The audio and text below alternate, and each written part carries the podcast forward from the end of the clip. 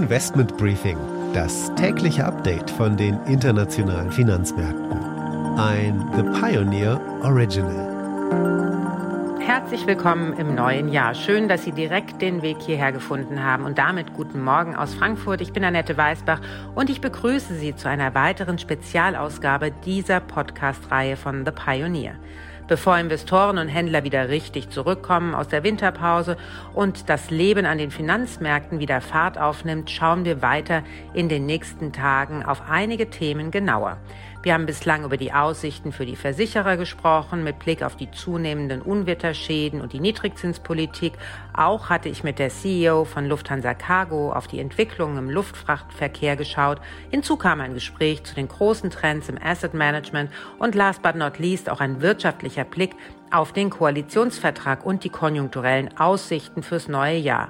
Heute geht es weiter mit einem Blick auf die Kapitalmärkte. Darüber habe ich mit Dr. Ulrich Stephan gesprochen. Er ist Chief Investment Officer bei der Deutschen Bank im Privat- und Firmenkundengeschäft. Vielen Dank für Ihre Zeit am heutigen Tag. Gucken wir erstmal auf das Jahr 2022 und was Sie für die Aktienmärkte erwarten. Ja, wir erwarten äh, unterm Strich sehr gute Aktienmärkte. Allerdings mit großer Volatilität. Wir sind sicherlich abhängig davon, was die Notenbanken tun wird, wie sich die Inflation weiterentwickelt, natürlich auch, was aus der Corona-Pandemie werden wird. Wird es nochmal Lockdowns geben? Das ist sicherlich äh, für viele Sektoren insbesondere eine große Frage. Und dann, äh, wie und wann erholen sich die Lieferketten? Also das hängt sicherlich alles ein bisschen miteinander zusammen. Aber vor diesem Hintergrund erwarten wir eben für 2022 volatile, aber unter dem Strich steigende Aktienmärkte. Gibt es unterschiedliche Entwicklungen für die Branchen? Setzen Sie eher auf zyklische Werte oder auf defensive?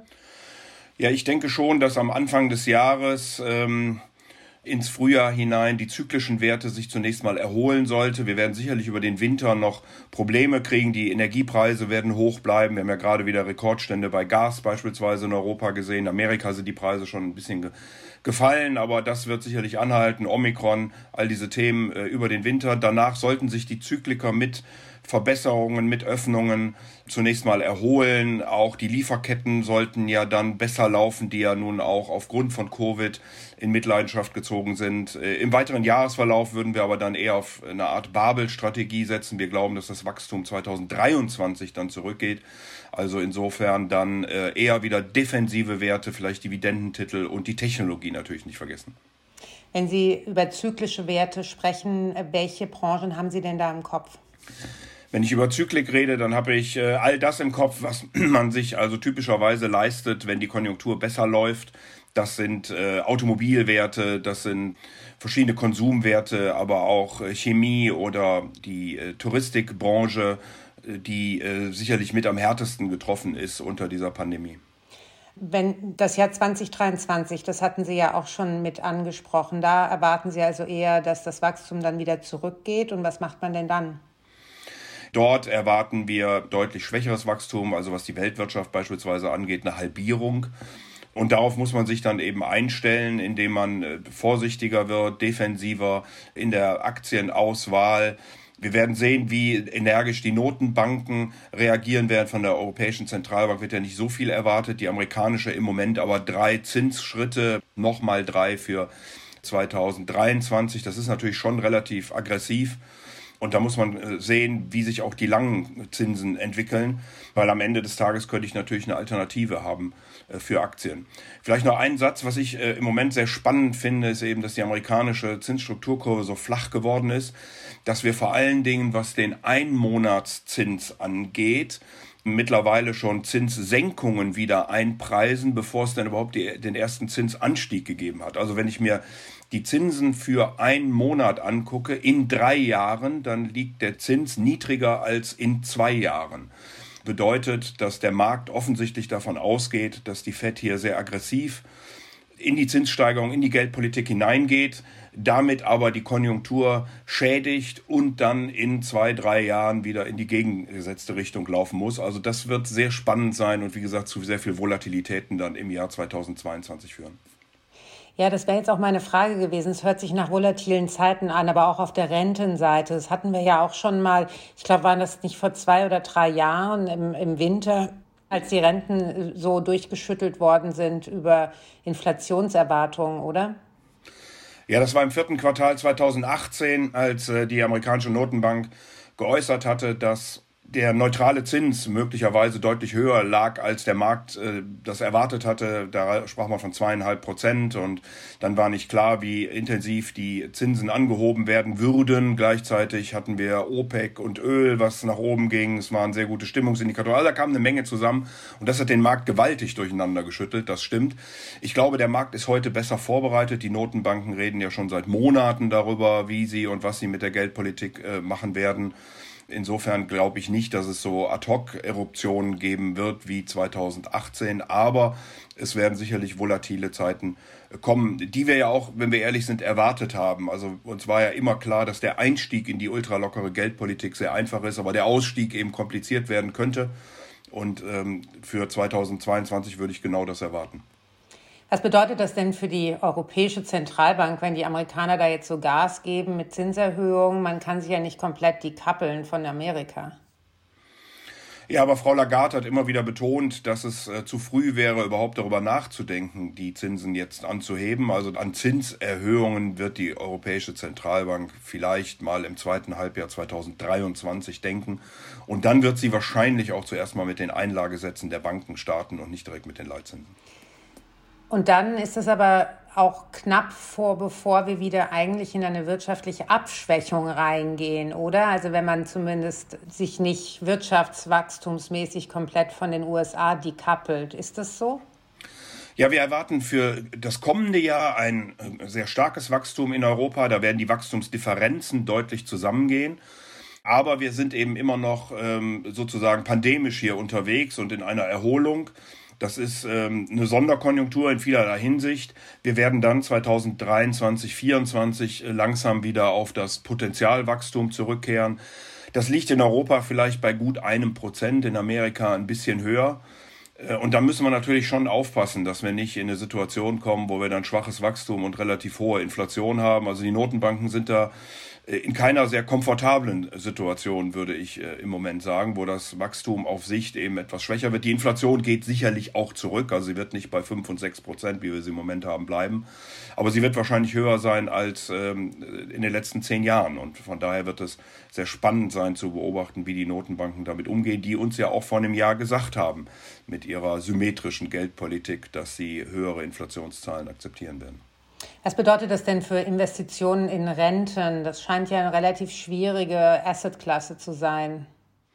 Ja, ich glaube, auf der Rate-Seite, also Staatsanleihen, wird nicht viel zu holen sein. Äh, da werden wir steigende Zinsen äh, erleben, ähm, was dann eben zu fallenden Kursen führt. Ähm, auf der Seite der Unternehmensanleihen wer Mut hat, sollte sich da eher mit äh, schlechteren Bonitäten beschäftigen. Hier haben wir 2020 viele Downgrades gesehen, also Abstufungen in den Bonitätsraten. Wir haben aber auch erlebt, dass die Unternehmen sehr viel äh, Geld aufgenommen haben, also heute gut finanziert sind. Die fundamentalen Rahmenbedingungen für nächstes Jahr sollten gut sein. Also äh, da glaube ich, dass die Ausfallraten sogar noch weiter zurückgehen das könnte dann eine Möglichkeit sein, dort Geld zu verdienen. Bei guten Bonitäten hat man keinen besonderen Unterschied mehr zu Staatsanleihen.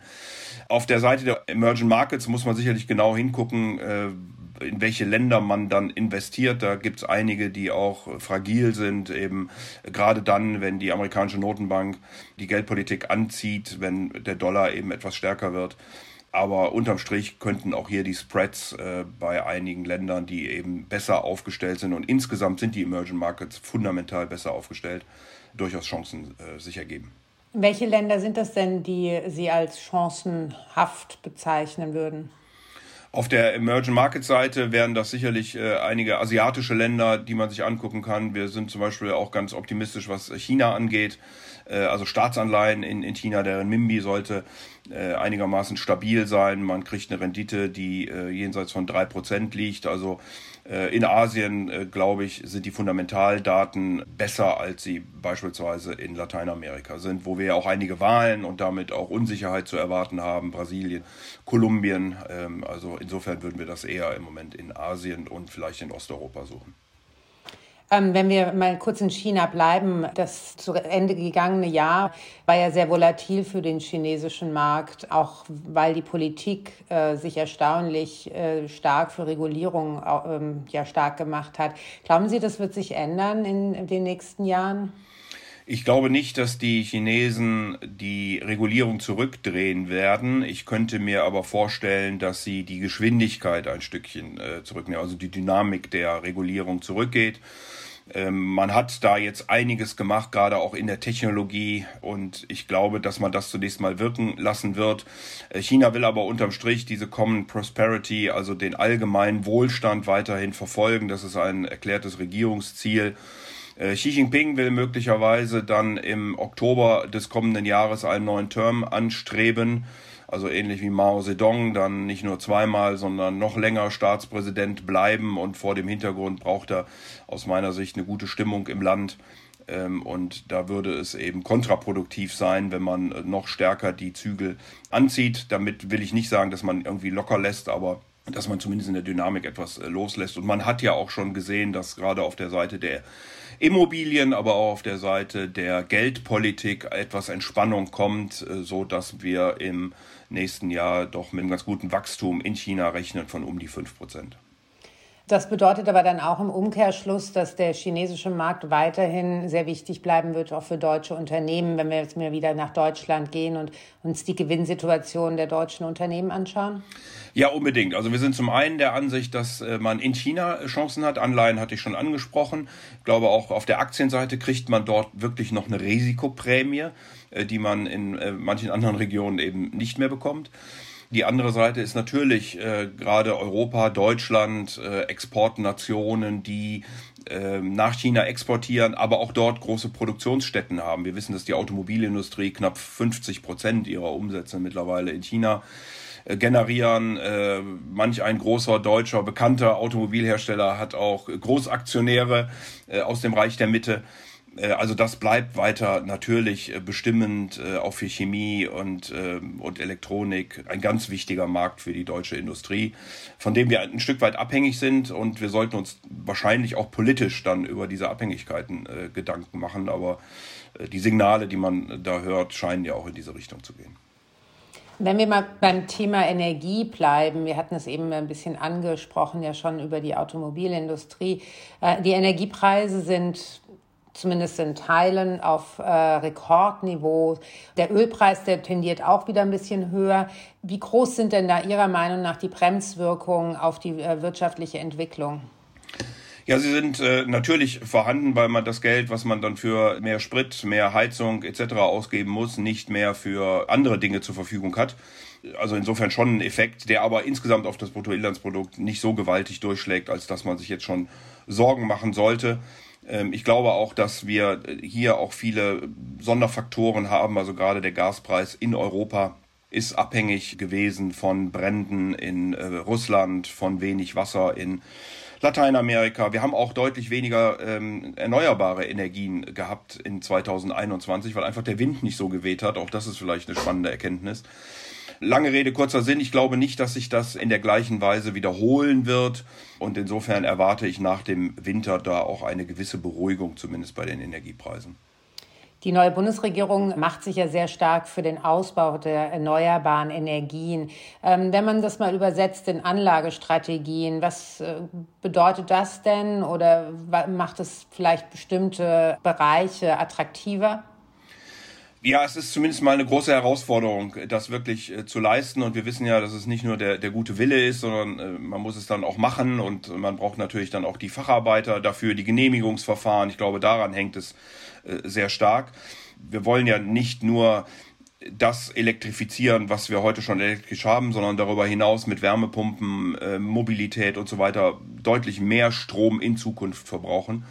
Also ich glaube schon, dass sich da in den nächsten Jahren entsprechende Chancen ergeben. Allerdings sind einige Unternehmen da auch schon teuer. Ich nenne die immer gerne Millennial Stocks, also diejenigen, wo die jungen Leute so sehr gerne in Wasserstoff, in E-Mobilität, in ich weiß nicht was investieren möchten. Wir müssen am Ende des Tages natürlich auch die Chemie und den Stahl und den Wohnungsbau klimaneutral hinkriegen, wenn wir wirklich klimaneutral werden wollen. Und äh, insofern kommt es, glaube ich, insgesamt dann darauf an, welche Unternehmen sich hier wirklich auf den Weg machen und welche Unternehmen Verbesserungen erzielen. Da ist ja gerade in Frankfurt auch ein neues Institut gegründet worden, was äh, sozusagen auf der Rechnungslegung, also wenn ich Nachhaltigkeitsreports und so weiter, auf welche Zahlen guckt man, wie misst man das denn, dass man besser wird. Das halte ich also auch für wichtig, dass man da weiterkommt, um dann auch wirklich belegen zu können, dass man in die Richtung geht, klimaneutral werden zu wollen.